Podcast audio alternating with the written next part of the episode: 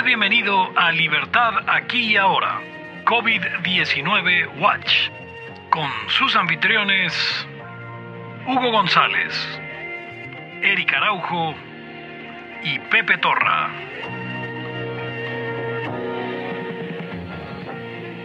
Y bienvenidos a una nueva edición de Libertad aquí y ahora, en su eh, versión COVID Watch por el y la cobertura que estamos realizando día a día con este malvado virus que nos vino del Japón. Yo soy Pepe Torra y me pueden encontrar en arroba Pepe Torra en Twitter.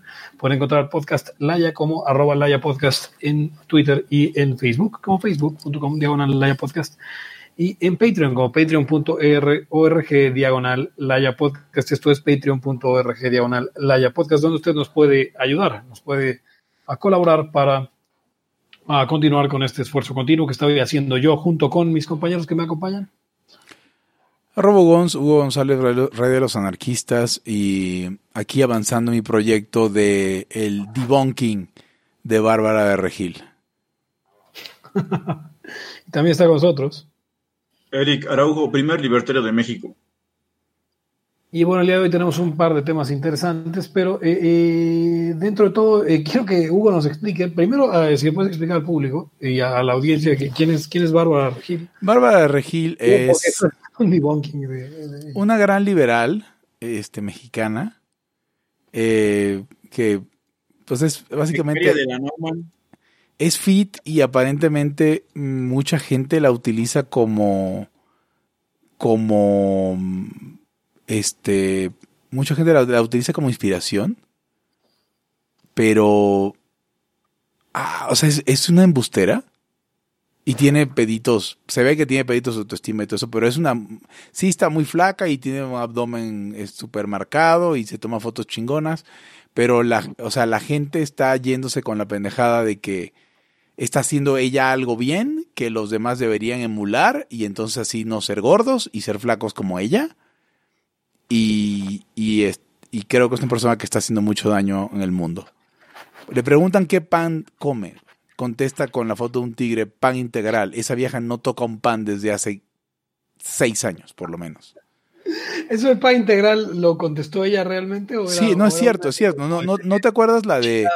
¿No te acuerdas la de no te mates? Aquí es esta foto yo mamadísima en la playa. O sea, ella contesta lo que contesta de, de ayuda solidaria por Facebook con fotos de ella, la que caiga, y luego la del pan integral, sí, o sea, ¿qué pan comes?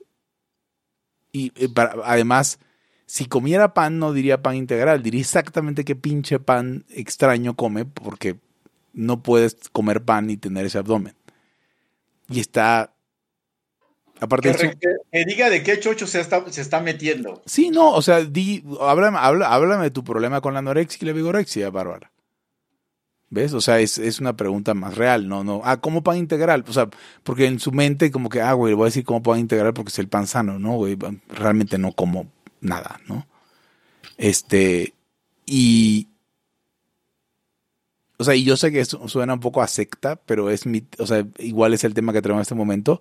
Esta idea de que vas a mantener tu peso haciendo ejercicio es una, es una idiotez. Y eso me lo decía mi profesor de baile hace muchísimos años. El no, you cannot outtrain a bad diet, bien dice la, la frase, ¿no? You cannot qué? Outtrain a bad diet. Sí, sí, sí, eso. No puedes correr más rápido que tu apetito tampoco, ¿no? Exacto. la, única, la única forma que tal vez hay una etapa cuando eres muy joven. Es coadyuvante. Que estás, que estás como al, al, en la mejor condición física de tu vida, que sería como entre 18 y 21. Más o menos. Y, que, y, que, básicamente haces mucho ejercicio porque no haces nada. Y sales y eh, entrenas y juegas y aparte si tienes una chamba es de lo mismo y aparte vas al gym. Entonces yo recuerdo, recuerdo de esas etapas que sí las tuve, que tranquilamente me puede echar dos guaraches, tres refrescos, cosas de esas así bien locas, ¿eh? Exacto, pero aparte, o sea, es, es, es, es el médico para los sanos. O sea, a nadie le sirve el consejo no, sí, sí, claro, por supuesto que puedes, este, haz más, haz tantito más ejercicio y ya para, para que no tengas problemas y, y, estés en tu peso. Güey, eso es un, eso es un, eso es un eh, consejo que no le sirve a nadie, porque el que no lo necesita es justamente el que le, entre comillas, sirve, que es en esa, esa etapa que estás diciendo. El problema es que pasan los años y aumentamos un kilo por año en promedio. Sí, y aparte se vuelves, también porque eres más sedentario. Sí, también porque eres más sedentario, pero no se resuelve con el ejercicio. La gente que corre un chingo, corre un chingo y pesa lo mismo que si no corriera un chingo. Entonces, o sea, vamos, nadie se puede comprometer a dos horas diarias de ejercicio y está bien. Porque es una, es, no, no puedes pasar dos horas del día haciendo ejercicio. Un adulto no puede hacer eso. No, no, no. Yo no tengo hijos y no puedo. Hay de, dos sopas. O, pues, el ejercicio, pues, digamos que te sirve, ¿no? Para otras cosas. Para verte bien, para sentirte bien, para, mejorar tu condición física. bajas de peso, pero si haces ejercicio te ves más tonificado y entonces también eh, em, visualmente sí te cambia. Después de los 30 no sirve, o sea, para pronto. Entonces, o sea, el tema de que, güey, o sea, de que venga una pobre gordita que está en su casa tragando cambiando sus teleras a teleras de pan integral, porque Bárbara de Regil le dijo que comía pan integral. Y la pobre, y la pobre gordita se está rompiendo la madre y perdiendo salud y perdiendo tiempo que pudiera estar trabajando para comer mejor eh, y, y, siguiendo los consejos de esta flaca de mierda. Ah, porque aparte, o sea, ustedes saben, a la audiencia no, no todos lo saben, pero estoy certificado en un par de programas de, de fitness, para dar clases de fitness. En 10 años lo, lo, he hecho.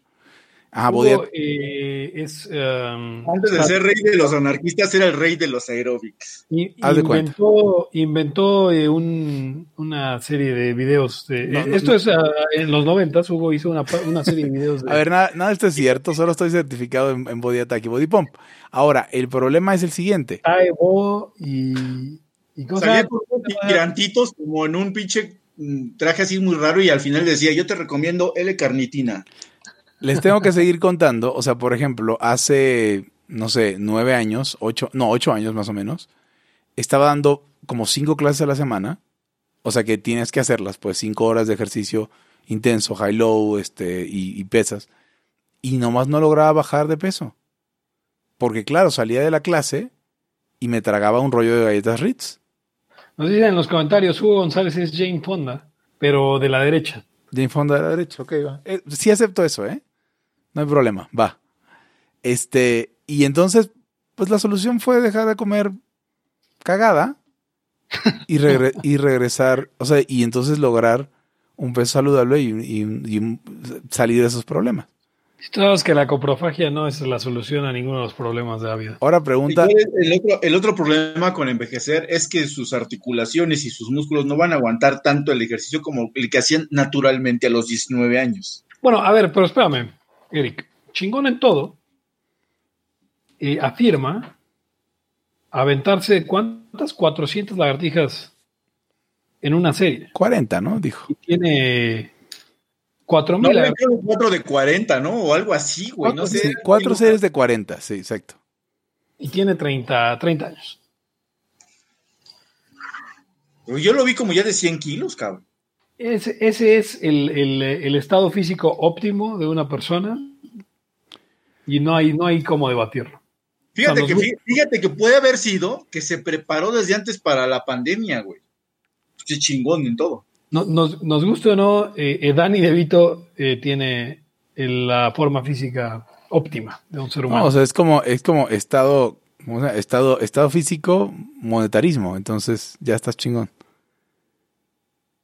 Hablando de eso, hoy eh, ubican a Ofelia Pastrana, la explicadora o algo así. Ofelia Pastrana es esta gamer eh, transexual, por cierto. Digo, no quiero caer en el en referir gamer, sí. No quiero caer en el en el en el D de McCloskey de referirme a ella como una economista transexual, pero es medio relevante.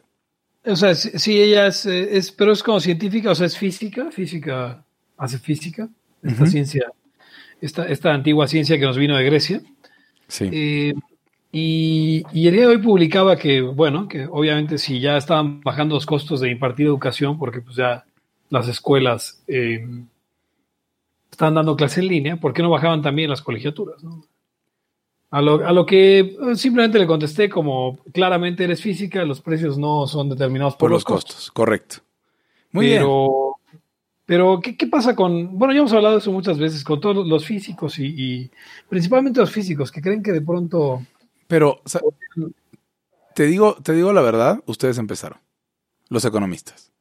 O sea, porque los economistas le, tienen la envidia de la física y entonces cagan su método. Entonces, los físicos se les puede perdonar que, que se crean lo que se creen porque los economistas se lo refuerzan. Bueno, por eso ve y díselo a los empiristas, Hugo. Estás hablando con. con, oh, sí, por eso. Sí, pero, el apriorismo pero los aprioristas extremos son, somos muy pocos.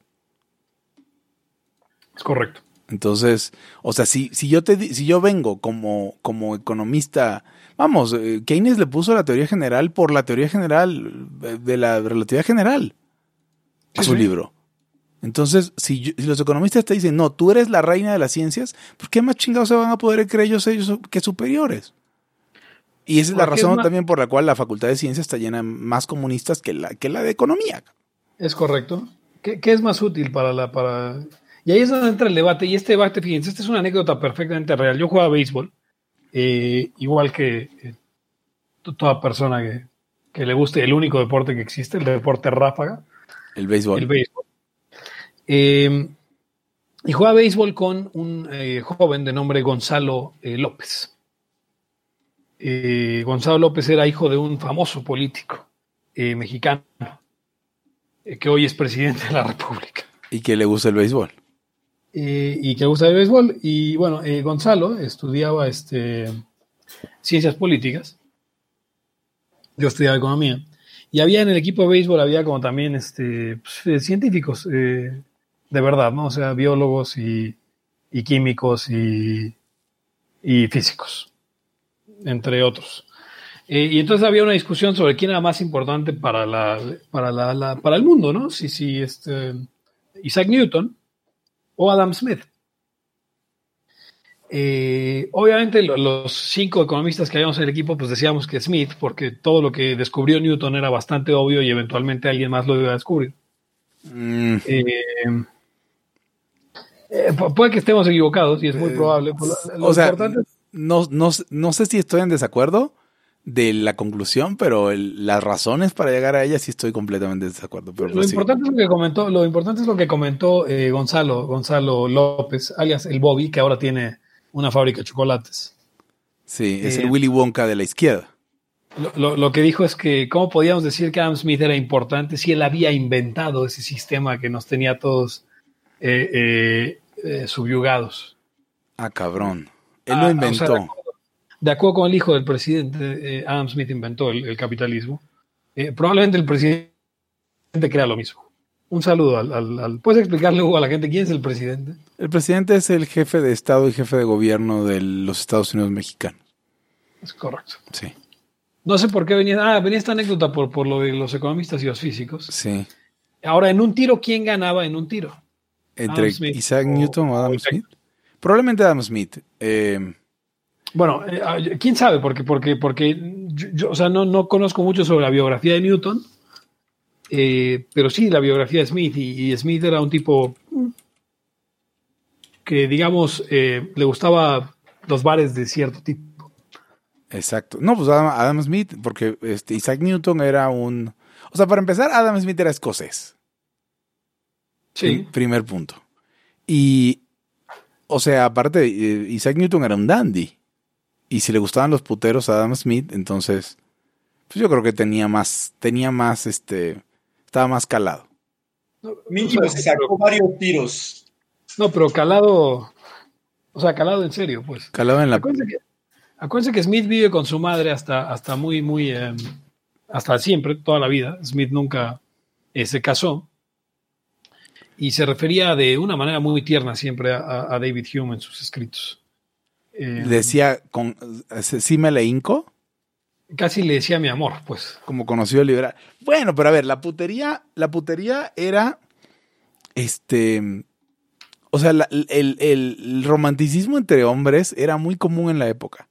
Todavía en el siglo XIX, no sé si han visto ustedes o se han escuchado de las cartas. Smith es, Smith es 18, ese es el asunto importante. Sí, sí, sí, por eso, pero me refiero, o sea, eso ha venido bajando, porque en el, O sea, vamos, el, el, verdadero amor está reservado para los hombres. Esto lo dicen las feministas y luego tienen razón. O sea, que, que los hombres profesan entre sí un amor que no le van a profesar jamás a una mujer.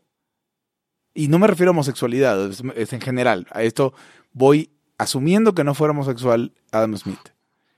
Este, el tema de, de la correspondencia, por ejemplo, con, en esos términos tan empalagosos, con otros varones, donde, que se admiraban, etcétera, yo considero que es muy viable que no, no haya sido homosexualidad. Ah, igual se la comía, pero no tiene que ver. Es lo que voy. Ya, ya. Eh, vamos a ver, vamos a ver. O sea, no sé, ¿no? Porque Simón Bolívar, que podría haber sido otro trolazo, porque tampoco le duraron mucho sus, sus, sus relaciones con, con, mujeres. Este. Cuando no me acuerdo si era con Sucre o con quién, o sea, era de fulano. No, no, no, Miranda no, no se caían con Miranda. Otro trolazo. Este, bueno, ya, todos eran putos. Ya, ahí muere. Podemos pasar al siguiente tema. Eh, bien, eh, ¿qué les parece? Hablamos un poco sobre el chocorizo. Adelante. Andrés Bello, Andrés Bello era el que se, el que andaba con. Ah, Andrés Bello, porque vivieron en el mismo tiempo y, y en Venezuela venden a Andrés Bello como el maestro del Libertador, porque sí era un académico muy cabrón, pero se llevaban tres años. O sea, una cosa así. Pudo haber habido sodomía día y noche en ese departamento de Londres. Dice Alberto Roldán, ¿no hay intro? Sí, ya hubo intro. Ya hubo intro. Llegaste tarde. Eh, ¿Por qué hablamos del chocorizo? Hablemos del chocorizo. Adelante, Hugo, la introducción con chocorizo. A ver, o sea, recibo un mensaje en, un chat de Laia. ¿De Laia? Sí, sí, de Laia. De Laia a las 9.50, no, perdón, a las, eh, a las, a la una de la tarde del día de hoy, una con 03. Y él dice, solamente dice, liberales chocorizo, ¿no? Eh, y, me muestra, yo queda con la duda, y me, manda la foto de una especie de cuaderno.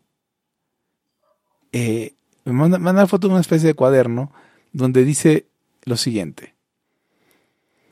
Por favor elegir comprometerse con la decisión,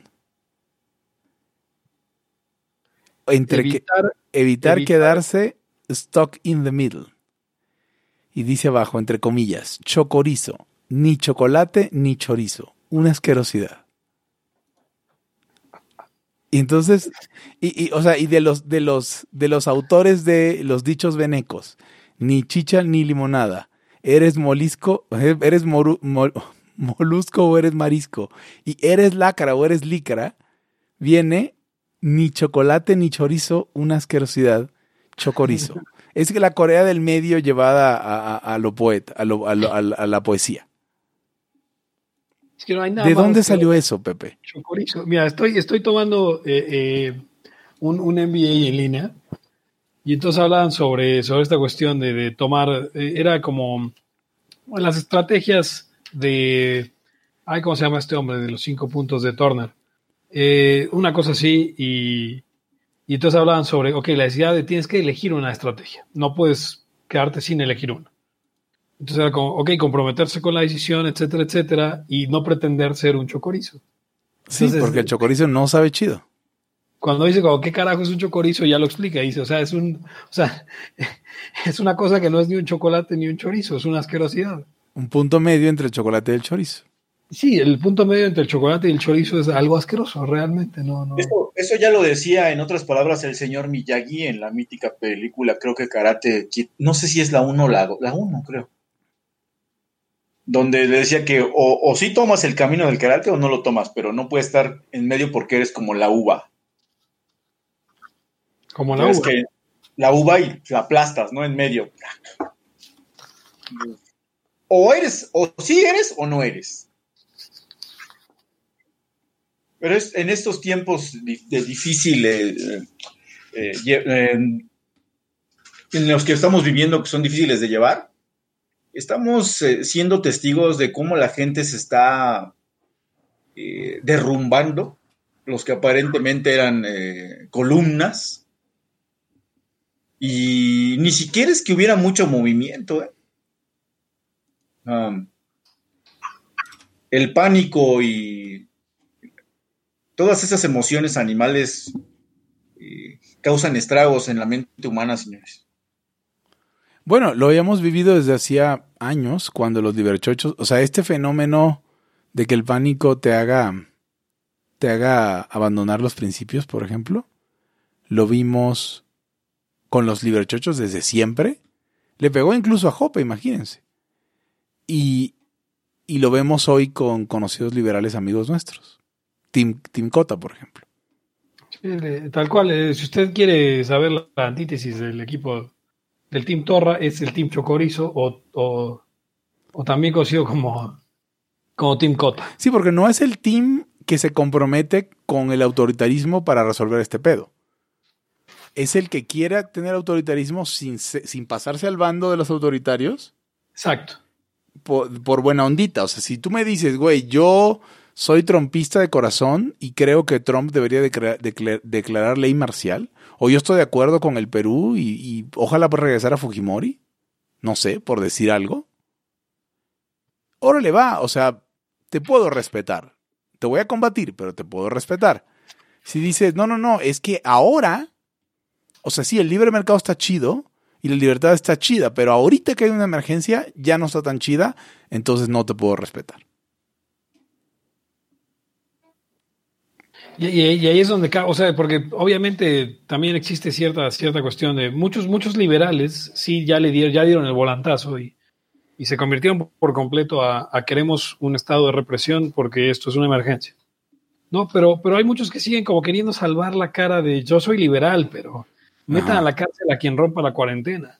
Eh, Pero este siempre ha sido, este eh, mi punto. O sea, el liberal es estatista. Ve al Estado como él se imagina que es. Y ve al Estado.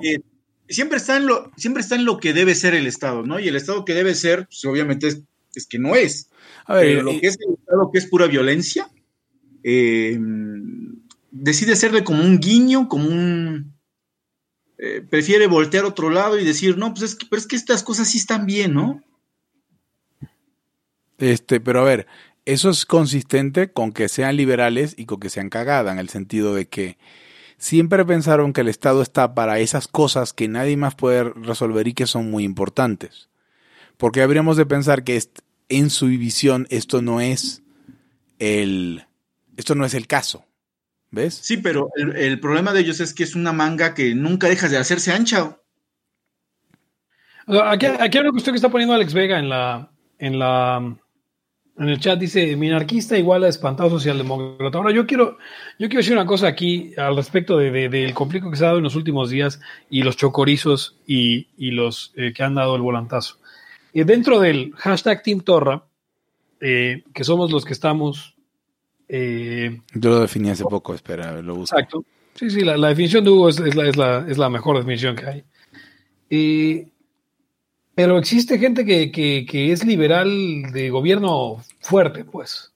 Eh, pero que al menos tiene de algún modo, no, sé, no sé cómo, cómo explicarlo, Eric, que de algún modo entiende que pues, tiene sus principios que no son los míos, pero son los suyos, eh, mejor puestos que muchos eh, disque libertarios, incluso ANCAPs, porque no voy a decir que no he visto ANCAPs eh, como eh, que sean Team Cota o que sean Team este el otro equipo, pues, porque, por ejemplo, esta, esta chica Alma Islas, es ANCAP, ¿no?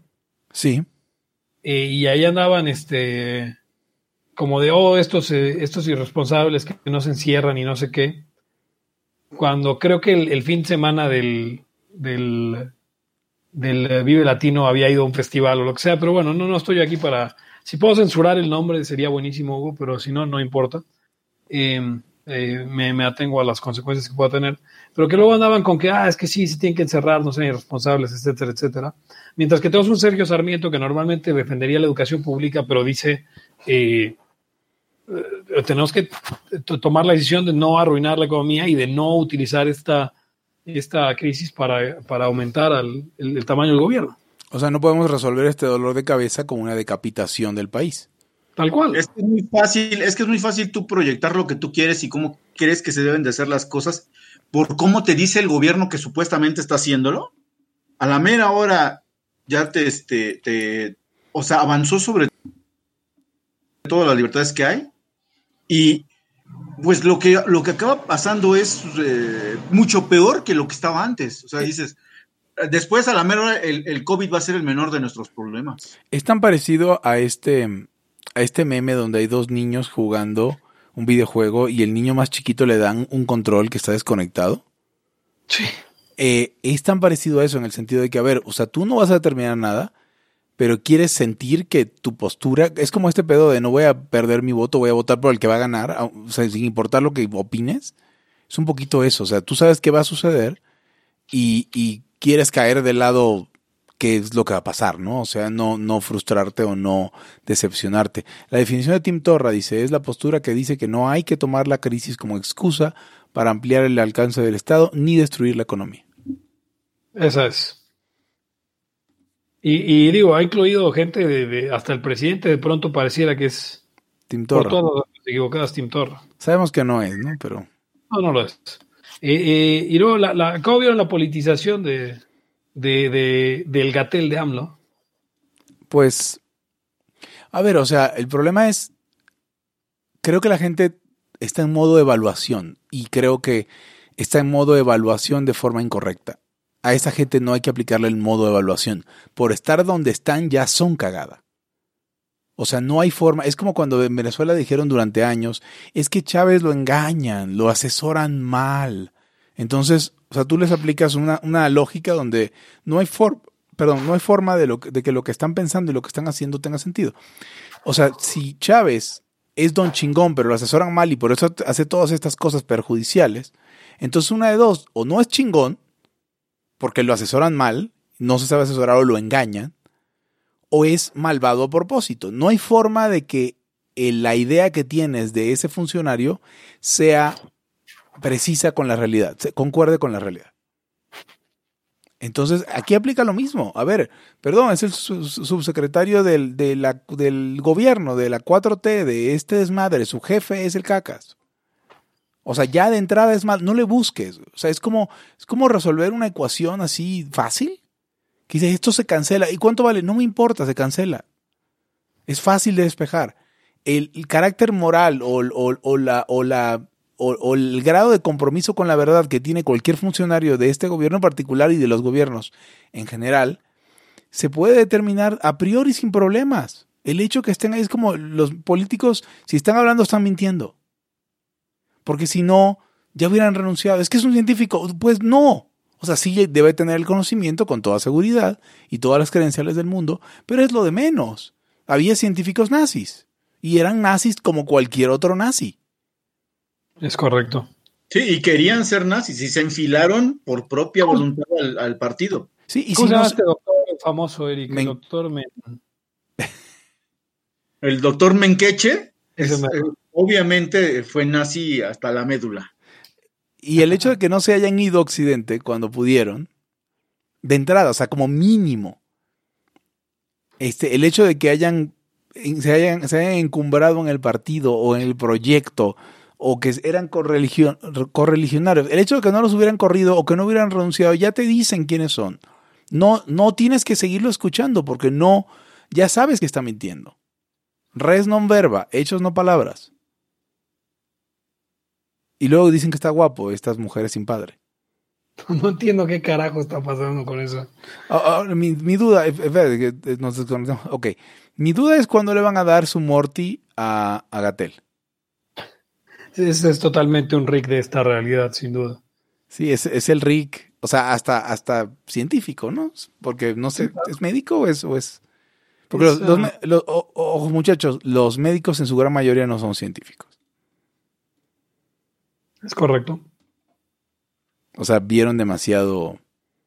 Pero pues, aquí en México este, hasta el peje científico, güey. Ya lo dijo eh, John Ackerman. Él es el científico que le está dictando instrucciones al secretario y al subsecretario de salud. Y corrigió a Sabina Señores, y, señores y señores. Perdón, Eric, sí, dale. que básicamente la, gente que escucha a Laia, eh, a la gente le gusta que le digan qué hacer. Porque eh, lidiar con, la vida y con em, lo, imprevisible, lo desconocido y todas esas cosas, lo irremediable y un montón de cosas que pueden pasar, genera mucha, mucho estrés, ¿no? Es, genera pánico. Entonces, pues, hay que me digan qué hacer. Em, miren, y otra cosa que, la, que, la, quería decir acerca del, del cacas, es que así como ahora lo están defendiendo un montón de tarados, también defendieron a Díaz Ordaz, a Echeverría, a López Portillo, a De la Madrid, a Salinas, y la gente decía, güey, es que este güey sí, sabe. Y así como ustedes ahorita están pensando, eh, lo mismo decían. Eh, lo importante será que no perdamos ahora sí el relato, porque todos los relatos nos los ganan.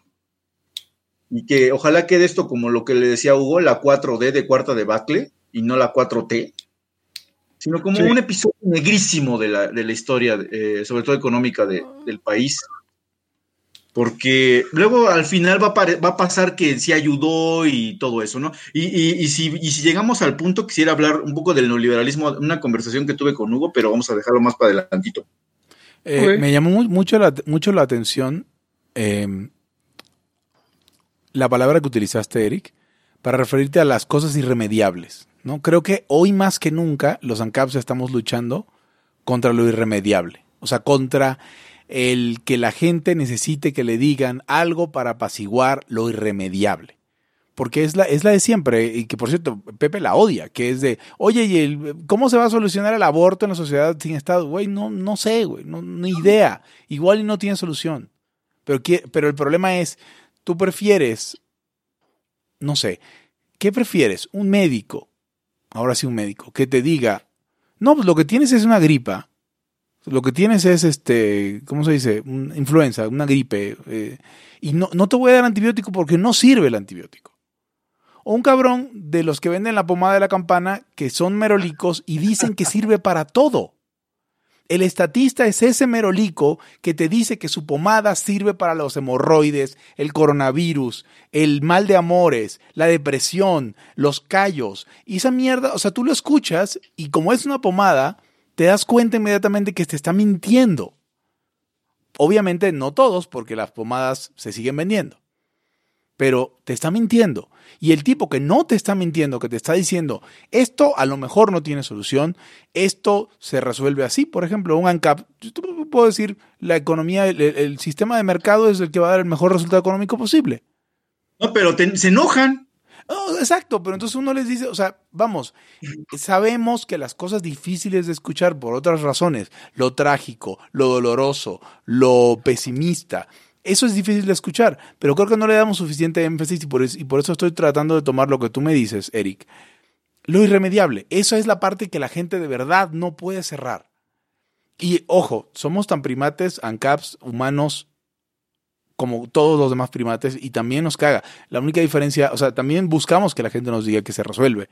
Por supuesto, ese apetito lo tenemos todos. No es que, no es que los ANCAPs seamos mejores o distintos.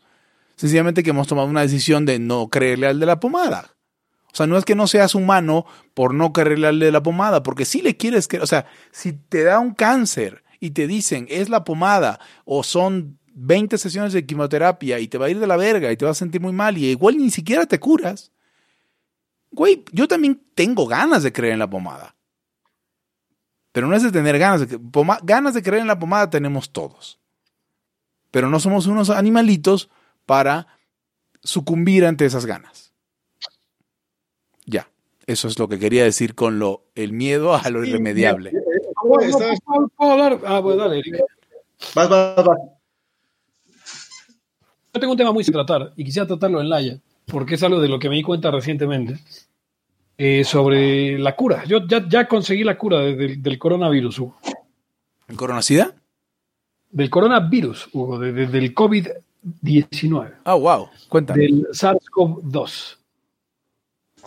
Eh, mira, eh, dentro de muchos estudios que he hecho en el campo de, la astrología, de la Y, ah, ¿Cómo se dice esta cosa? Y bueno, y principalmente la homeopatía. Descubrí que, bajo el principio, Hugo, de que lo semejante cura lo semejante, eh, podemos llegar a, una medicina que va a ser infalible para, para curar esta enfermedad.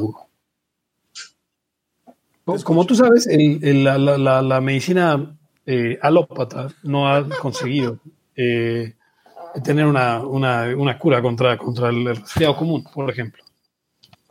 Sin embargo, a base de, ciertas disoluciones eh, que, conocemos como oscilococcinum, la homeopatía, que es esta gran ciencia milenaria que se inventó hace 200 años, ha podido eh, dar con una solución para eh, el resfriado común, que es eh, utilizar los hígados de gansos, donde obviamente se encuentran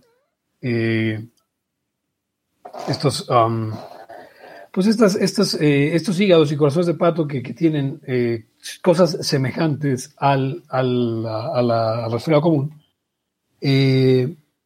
podemos hacer una, una disolución utilizando hígados y corazones de eh, pangolín y murciélago chino para eh, poder hacer así una. Entonces, si usted tiene un pangolín a la mano. ¿Y quién no tiene uno en su pantry?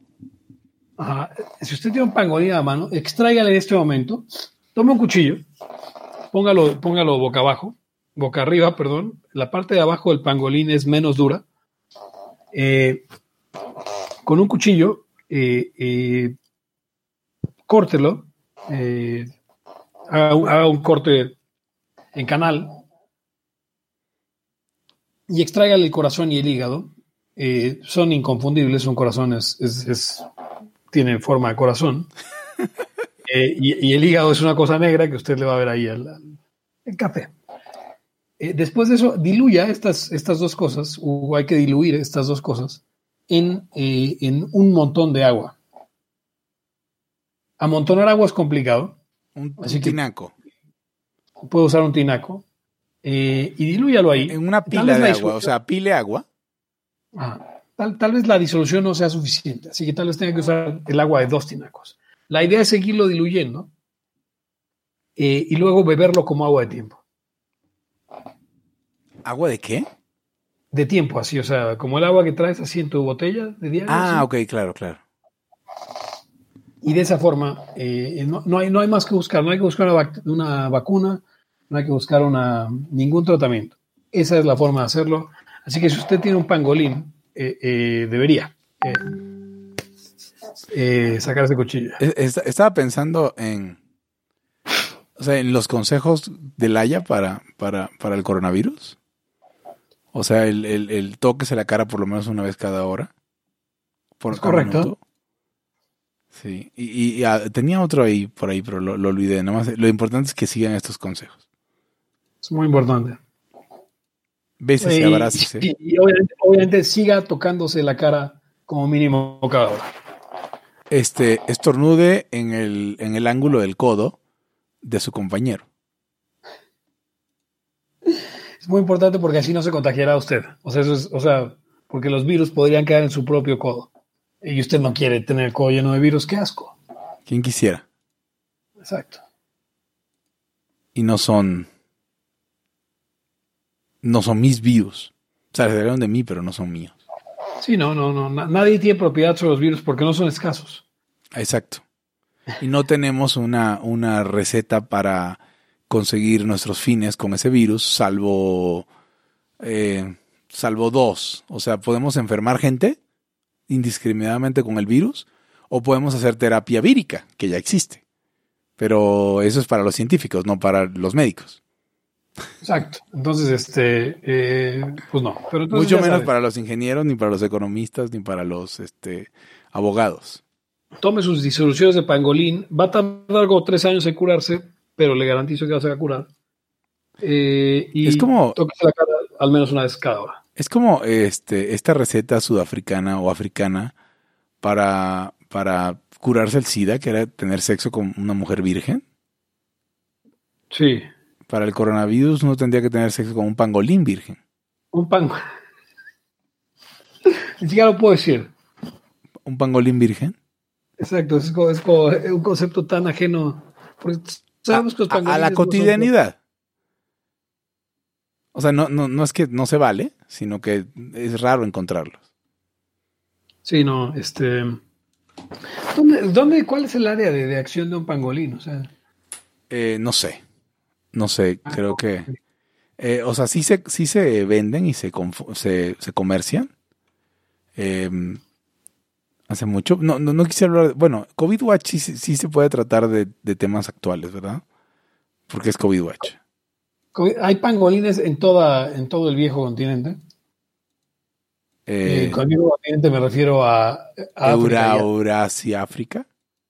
Así es. El continente euroasiático africano. Hay pangolines en toda África, en India, en China, en toda la el, Asia, en la Conchinchina, en la Indochina. Claro, en eh, Campuchea. Y en toda esa zona eh, de, Birmania. Y, Ceilán y Birmania y, Siam. Y de hecho, este, hay, hay una, no, sé si esto es el... ¿En el Alto Volta también? La, en el alto voltaje, por supuesto, la, posición filogenética del folidota en el contexto del eh, nivel de orden del cladograma de la boroeuteria, eh, fíjate que eh, tanto los pangolines como los murciélagos son parte de una, em, de una de un clado que se llama escrotífera. Escrotífera. Escrotífera. Obviamente. Animales eh, que parecen escroto. El clado, el clado, obviamente ya este, el orden es eh, Quiróptera para los murciélagos. Claro. Y de eh, escrotífera llegamos a el orden, a un clado que, extra que es el, el ferungulados, luego los em, otro clado feral y el polidota, que es el de los, el de los pangolines, exclusivamente los pangolines. Ok. Bueno, escrotíferas somos un montón de mamíferos. Bueno, digo, no somos, somos, pero, pero sí hay un chingo. O sea, no sé. Em, déjame ver. Ah, no, no, son, no son tantos. Cierto, no son tantos. Pensé que eran muchos más. Pero, pero los ferungulata, o sea, están los carnívoros, o carnívora, eh, las, este, los venados y las cebras y las, los gatos y las hienas y los perros y los... nosotros no. Ni los topos, por ejemplo. Los topos, saludos. Y los gomis también.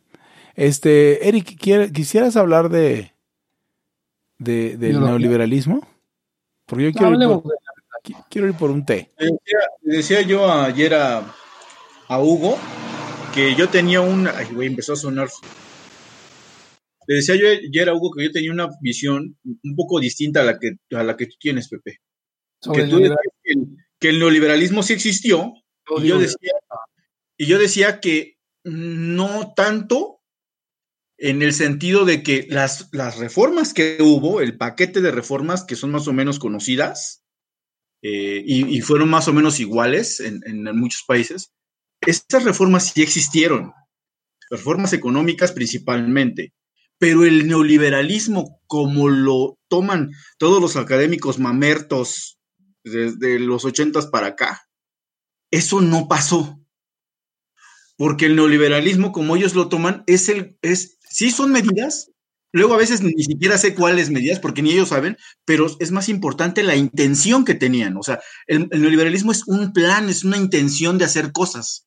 En este caso es destruir a la economía nacional, este, eh, que, que, los capitales se apoderen de las empresas, cosas de esas. Eso es lo que sí no existió. Pero em, eso yo lo puse, le decía a Hugo que fue como, por ejemplo, nosotros somos el PRI de los 70 ¿no? Y estamos en los 80 ya valiendo grillo por las tonterías de, los presidentes idiotas de Echeverría y de López Portillo. Es más fácil echarle el rollo a algo ideológico como es este, el, neoliberalismo que aceptar que fue debido a un montón de errores de, los últimos años de la administración de Portillo, de López Portillo. Porque así entonces tú ya te lavas las manos. Y aparte, y, aparte todavía peor, porque como tú vas a hacer los libros, prácticamente no estudias nada de esa época. O sea, no se toma en la historia de México como si no hubiera existido. Entonces tú ya tienes una jugada ganadora. Sí, sí. O sea, por eso cuando dice la gente es que el neoliberalismo, esa madre que dices no existió. O sea, sí existen las, medidas, pero ¿por qué? Si supiéramos, si, nos enseñaran bien historias de los, desde los 50 hasta los 80, sabríamos bien por qué pasó. Y entonces, el relato, ¿qué es lo que digo? Siempre nos ganan el relato, el relato de la crisis del 29, el relato de, este, de, pues del neoliberalismo. Y el que viene, ¿qué es el, que va a pasar ahora? Donde va a salir el Estado fue el que, que que gracias a que intervino no hubo, no murió la mitad de la población humana y cosas así de esas tonterías. Obviamente el, relato que construyen los, los, um, los, propagandistas de la izquierda como Naomi Klein o, o, Michael Moore, pues siempre fue de que, que habían sucias intenciones eh, detrás de las reformas eh, del periodo entre los 70s y los 90s eh, que eh, de, es complicado hasta, ubicarlo, ¿no? Pero 78, 92, el neoliberalismo, lo que quieras. Naomi Klein no habla como esta doctrina del shock en la que querían destruir, sí, a, los eh, países latinoamericanos que se han esforzado con la industrialización por sustitución de importaciones, etcétera, etcétera, lo cual es un, un cuento y una cosa que, que, si usted se pone a estudiar el fracaso de la industrialización por sustitución de importaciones, pues es tan evidente como que México no se industrializó nunca, ¿no?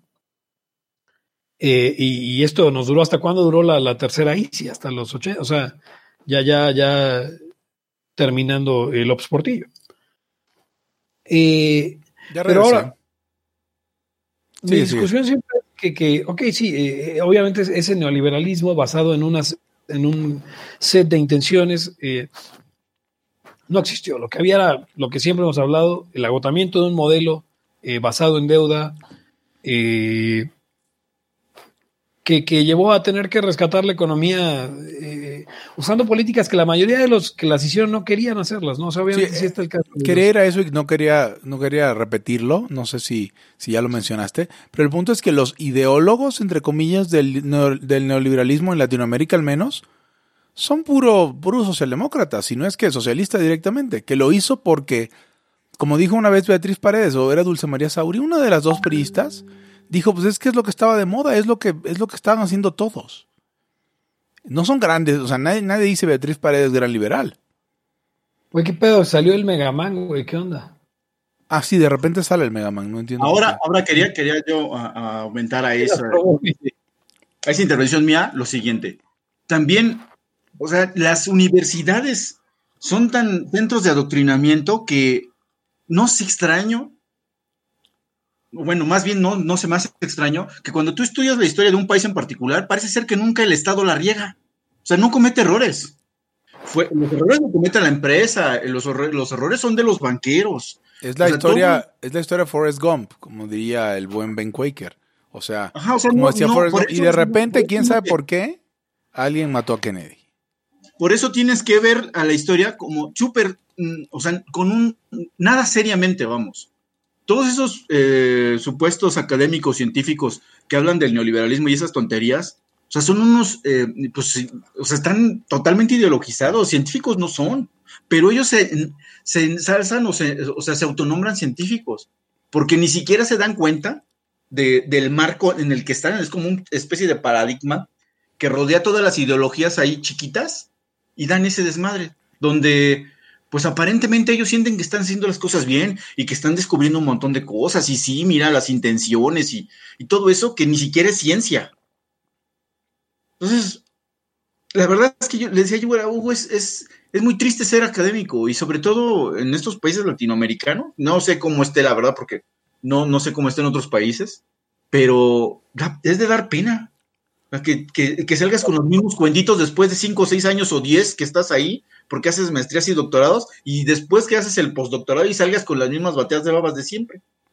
Pues todo el cuento de, o sea, de CEPAL yo creo que es la cosa más dañina. Yo creo que mucha, mucha de la gente eh, de los libertarios latinoamericanos como que siempre están con, oh, keynesianismo es el problema y, las políticas keynesianas y Keynes. Latinoamérica ni hubo eso. Aquí teníamos una cosa aún peor que Keynes, que era eh, CEPAL, que era una institución que hacía política económica basada ni siquiera en una teoría económica chafa como la de Keynes, sino basada en, simplemente eh, eh, una cuestión de buenos deseos y de, ideología.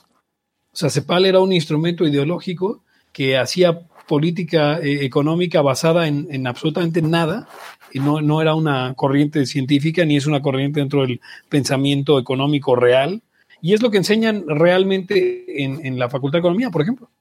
Eh, no, no, ya fíjate, si los economistas nos tienen jodidos en eso, que todavía tienes un abanico más amplio por ser economista de ver otras teorías y de repente se cuela otra. Pero cuando tú eres o abogado o sociólogo o politólogo, no tienes nada de esas opciones. Realmente estás jodido. Porque ya te llega así súper diluido y a gotitas, como dices tú, el cepalismo, que es ver a la economía como una especie de lucha de buenos contra malos donde supuestamente lo que tú estás descubriendo y aportando es el buenismo disfrazado de ciencia. ¿Es tal cual? Sí. O sea, es un prejuicio infantil disfrazado, o sea, complicado al punto de que parece una teoría. pero, usted lo ha oído, o sea, si usted cree que no lo ha oído, usted tal vez que está escuchando la haya crea que la siguiente teoría es keynesianismo, no lo es. Keynes tiene cierto rigor científico, se equivoca muchísimo, eh, comete muchos errores eh, eh, en cuanto a la implementación y en cuanto a, la lógica interna de sus propias teorías, pues una teoría económica con cierta consistencia. Incluso Marx tiene cierta consistencia dentro de su teoría económica, pero Cepal parte de la idea de que existe el centro y la periferia, que los países del centro... Y ese estructuralismo, ¿no? Y... La periferia. Es una, es una, es una es una toma de pelo, pero eso, eso es lo que la gente cree realmente, que, que, en estos, todas estas cosas, estas teorías del comercio justo y de los términos de, intercambio, que, los países eh, eh, más pobres siempre salimos eh, poco beneficiados, y es como, vamos, ni el marxista ni el, ni el keynesiano jamás te argumentan una estupidez de ese tipo. Y, mira que, que los marxistas y los keynesianos están equivocados en todo, pero tienen una cosa buena, no son CEPAL. Sí, o sea, señor, eh, señor, señor que escucha Laya, eh, la economía para hacer teoría económica tiene ciertos requisitos, hay, hay, un individuo que va a actuar, hay medios fines, hay un marco teórico. Todas las teorías tienen eso, ya difieren en, eh, pues en los propios conceptos, ¿no? En sus categorías.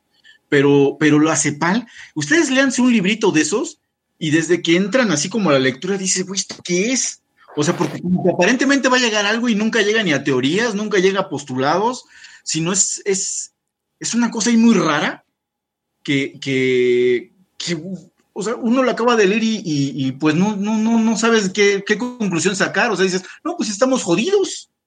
Y la cosa es súper fácil de vender. Y es que nosotros ya somos jodidos desde quién sabe cuándo. El chiste es que a Latinoamérica siempre le ven la cara de idiota y ahí estamos pero no, pero no son, hasta los gobernantes no son malos porque sí. No sé, está muy raro. La verdad es que a mí me, dejó esa, esa parte de que dices de, estudiar economía y ver a los cepalinos. Eh, no estoy, bueno, los economistas serios no se los toman en cuenta, o sea, no, no los toman en serio.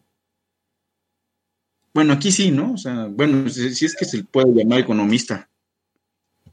Ah, creo que a los cepalinos toman en cuenta en México y en, y en, África, que son como los únicos dos países a los que le habla esa, esa teoría. Pero es este, tiene que ver con este, o sea, con los países no alineados en los 70 este pedo. O sea, porque hay, o sea, o sea, esa idea sin pies ni cabeza de los países no alineados y de, y de, y de que, bueno, si hacíamos un, este, un, si reiniciábamos desde cero este pedo en estas sociedades, no a caer en los vicios del capitalismo. O sea, no sé, ¿es previo a eso?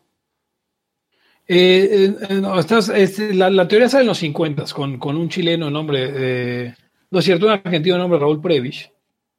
y luego hay personajes interesantes dentro de la, de la del panteón em, que son normalmente em, Fernando Enrique Cardoso, presidente de Brasil, Enzo Faleto, Teotonio dos Santos, André Gunder Frank, eh, Mario Marini, Celso Portado, eh, casi todos sudamericanos, que tenían esta, esta, toda esta cuestión del, del, el, estructuralismo económico y la, em, y la teoría de la dependencia. O sea, esta idea eh, de que unos países eh, son dependientes de otros y esta idea de la dualidad centro-periferia, ¿no? En la que unos eran industrializados y nosotros nos estábamos subordinando a ser sus proveedores de materias primas. Básicamente es como, como una especie de, conspiran, de, conspiran, de conspiración, pero como, como dándole toques científicos económicos. Porque también hablan así, pues sí, exactamente, de, la dependencia estructural de unos países con otros, de, que para desarrollarte hay obstáculos.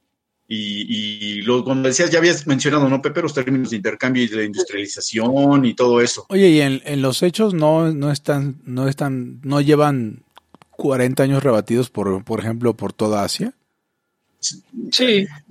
¿Sabes qué es lo peor? A la, gente le los hechos, A la gente no le importa la, la verdad. te, lo aseguro, porque yo me tocó ver un cachito de eso, que en las maestrías y en, los posgrados todavía existe, siguen enseñando esa mierda. O sea, porque yo puedo eh, resonar muy duro con eso, todo eso que están diciendo, porque es lo que a mí me enseñaron durante, o sea, no solamente lo que me enseñaron, lo que la gente a mi alrededor creía cuando yo vivía en Venezuela. Eso es lo que, eso es lo que creen los latinoamericanos en general. O sea, es, vamos, nunca lo, no, no recuerdo nunca haberlo estudiado, salvo una profesora bien roja que tenía de ciencias sociales como en la secundaria. Pero, pero, o sea, sí, eso es lo que todo el mundo cree. Eso es lo que creían mis tíos, por ejemplo, la mayoría, y es lo que creían mis profesores de la, de, y es lo que creen muchos de mis contemporáneos a la fecha, vamos. Tengo Pero ya lo empiezas a creer desde que eres muy joven. Ya sencillamente porque nadie llegas a la universidad, mm, sí, nadie todo, todo ya, se, ya, se, arma, ¿no? Nadie te lo enseña, ya lo llevas, y lo mamas. habría, habría que, que eh, sí decirle a, los, eh, principalmente a quien aspira a no ser liber zombie un día, es, eh, eso no es, el, el, no es marxismo la, la teoría de la dependencia. ni siquiera son compatibles es como una ah. teoría de la conspiración y del dominio. La, teoría marxista es, es mala, pero busca ser científica dentro de, dentro de sí misma. Eh, estos güeyes sí están, eh, y eso es lo que más ha permeado la ideología latinoamericana. Eh, después probablemente este libro horrible de las venas abiertas de América Latina, que, que también iba por esa corriente estructuralista, no, no, era, no era tampoco marxista. ¿Y saben qué pasa, señores? Que en realidad, si ustedes leen eso, que es pura novela de conspiración, es fácil. Por eso también es como que uno siente que sí es chingón, ¿no? O sea, dice, güey, le estoy entendiendo todo, cabrón. Claro, cabrón, claro que sí.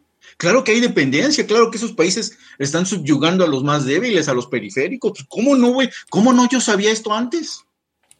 O sea, no hay teorías de, no hay rigor científico, no hay de esas, de esas veces que te quedas así, güey, no entendí esta puta madre, entonces tengo que entenderlo porque eh, eh, es algo lógico, pero no estoy entendiendo. Incluso los que hacen modelos económicos, eso muchísimo más difícil, cabrón, que eso. No, y además, este, pues es, es autotortura, ¿no? Porque no lo vas a entender nunca, porque no tiene ningún puto sentido. es como leer a Hitler, a final de cuentas. Todo lo que dice Hitler puede resonar con cualquier mexicano. Eh, o sea, yo, yo siempre he querido hacer experimento de repartirle el libro a, algún chairo no universitario, eh, repartirles eh, Mein Kampf eh, y no decirles de quién es y obligarlos a leerlo y, y luego ver qué es lo que opinan. creo que el 100 de 100 eh, estarían totalmente de acuerdo en todo lo que dice Hitler. Sí. Em, o sea, la otra vez lo de utilizar a los jóvenes, ¿cómo iba?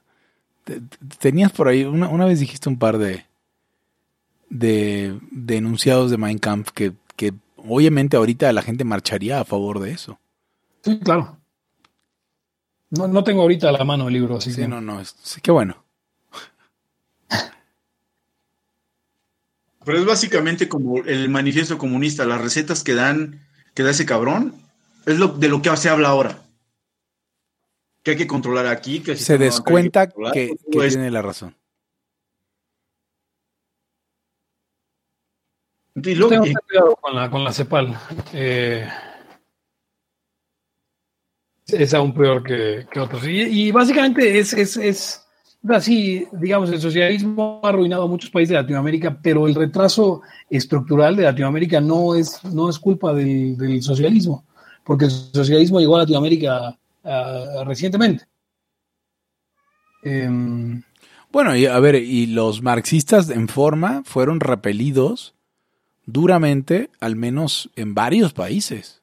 O sea, vamos, el Cono Sur con sus dictaduras, sin lugar a duda, en Venezuela los mandaron a la mierda y quedaron los socialdemócratas que, que, que sostenían estas creencias que dices. Y los guerrilleros los mataron o los, los indultaron o los pusieron presos, vamos, y las FARC, guerrilla maoísta, ¿no? Sí, sí. También nunca tomaron el poder, pues. O sea, y... y, y salvo el caso de Chile. Sí, exacto, exacto.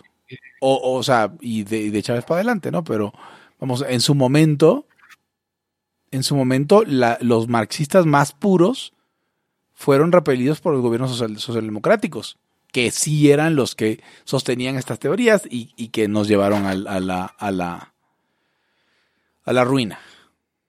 Sí, o sea, recuerde que, y, y, ahí sí coincidiría la cuestión de todos los no alineados y eso hubo que, que sí, sí eran varios de estos países.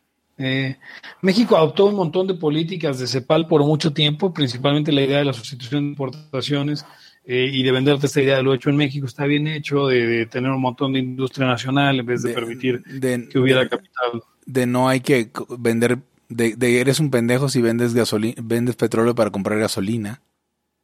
No, no entrar al GATT, por ejemplo. Eh, o sea, México entra hasta allá cuando ya era la Organización Mundial de Comercio y estamos hablando de que entró tardísimo al, juego del comercio internacional por la idea de que si comerciabas, eh, eh, pues iban a abusar de ti. Porque pues, tú tenías puras materias primas y entonces antes de empezar a comerciar tenías que industrializarte.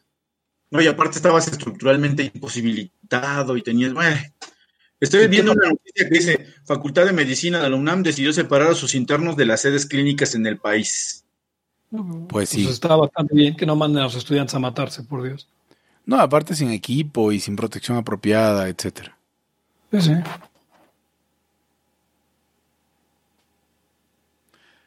Pues no sé. Sí, por ahí va el asunto. ¿Qué más nos toca, muchachos? Hablando sobre, o sea, creo que, creo que la cuestión de, la sustitución de importaciones es algo que, la gente eh, tiene que tener cuidado con eso y porque luego, luego suenan esas ideas y van a sonar eh, próximamente. Sobre esa cuestión de que si tuviéramos toda la cadena productiva en México, eh, si pudiéramos hacer integración eh, vertical aquí en el que nuestros productores de, de, tomate abastecían nuestras fábricas de katsu, y al final te quedas con la fantasía en la que vas a tener una fábrica de katsu. Pues tú lo que tienes son tomates, jitomates, o, o, lo que sea. Eh, ah, me, acabas de dar este la siguiente duda. ¿Hay, ¿Se puede hacer catsup endógena de tomate verde? nunca. No creo. Con, tomate verde harías como una suerte de relish, ¿no? Como, como lo que hacen con el. Con el no manches. Con los pepinillos. Porque tiene, tiene montón. Tiene y apenas te vi, güey, no. Tiene montones de pectina y, poca azúcar. Tiene mucha pectina, entonces recuerde que si usted tiene eh, alguna cosa de, mal de Kagasawa o algo así, eh, si usted tiene The Runs, eh, cómase unos tomates y unos eh, tejocotes que están llenos de pectina. Dicen. Ya no hablamos, ya no hablamos de lo de, de los liberales que este, no podían ver, nunca se dieron cuenta de que Obrador sí era un desmadre, un, pinche güey loco.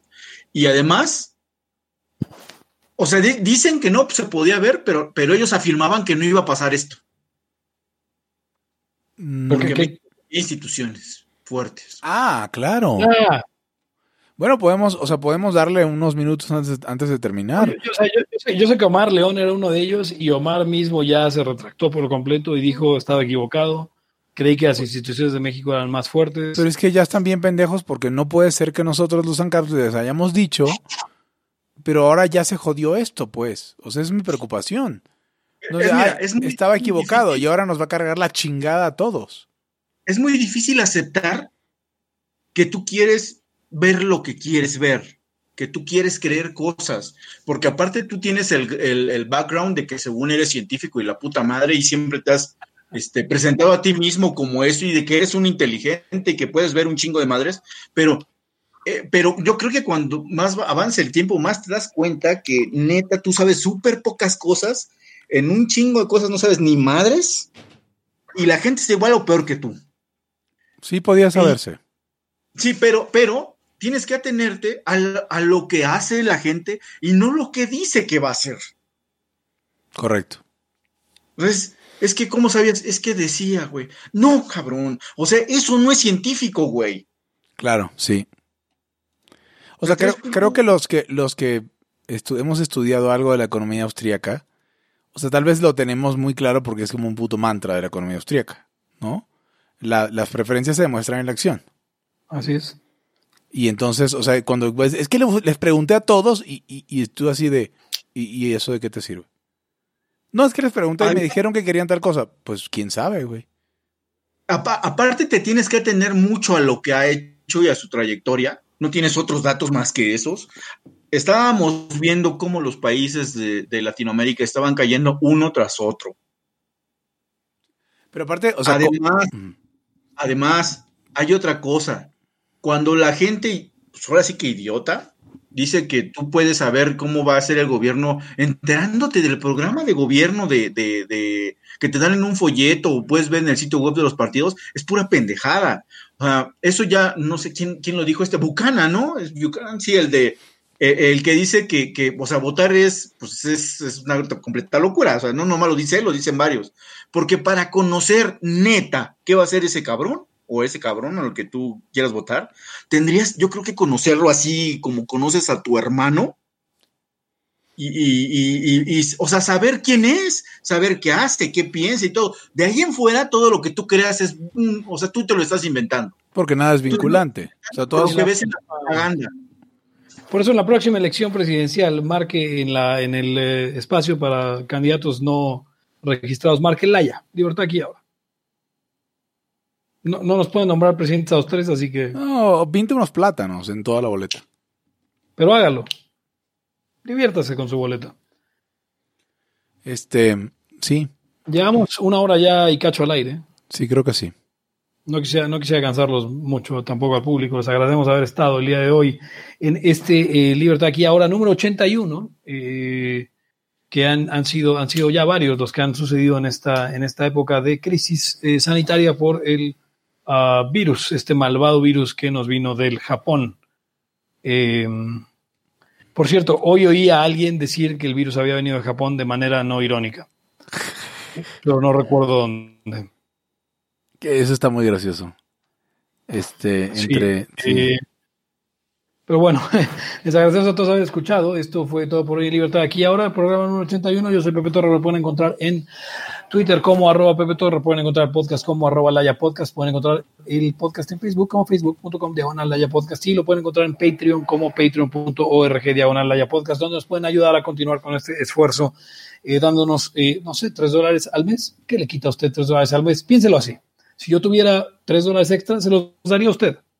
Entonces, como usted los tiene, denos a nosotros y recuerde descargarnos siempre en su agregador de podcast o en Spotify. Y conmigo estuvieron.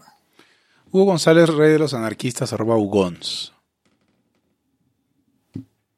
Eric Araujo, primer libertario de México, arroba Eric Araujo M. Y nosotros nos despedimos no sin antes recomendarle tocarse la cara cada hora y tomarse su té de pangolín. Hasta la próxima. El principio de no agresión absoluto a todos los ámbitos. Libertad aquí ahora porque no tenemos tiempo para algún día. Existen seres extraterrestres que controlan cada cosa que hacemos. Los papás de Ayn Rand. Si es que eso tiene algún sentido, ¿no? Venlos por ahí a las pobres personas eh, eh, quitados de toda... posibilidad de progreso. Están impregnadas de orina, pero nada más hueles las rosas. Si hubiera tenido la bomba atómica también, güey. El morbo lo hace a uno empezarle a escarbar a, a otras cosas. Y a otras personas. Es como el, el pene ese que sale. Ajá, o sea, yo ya estaba descubriendo en un pinche charco sangre. No me diga que su vida no mejoró. No manches, no. Le dijiste cosas muy íntimas de tu vida en un laya y, y decidí ser feliz de otra manera. Pero no quiero, de verdad. Se los sería ser objetivista y eso es imposible. Eric, en Twitter estoy como ¿Cómo estoy? Eric Araujo Martínez, Pepe Torre, Hugo González, Laya, libertad, aquí y ahora. Los serpientes sí tienen chilaquil.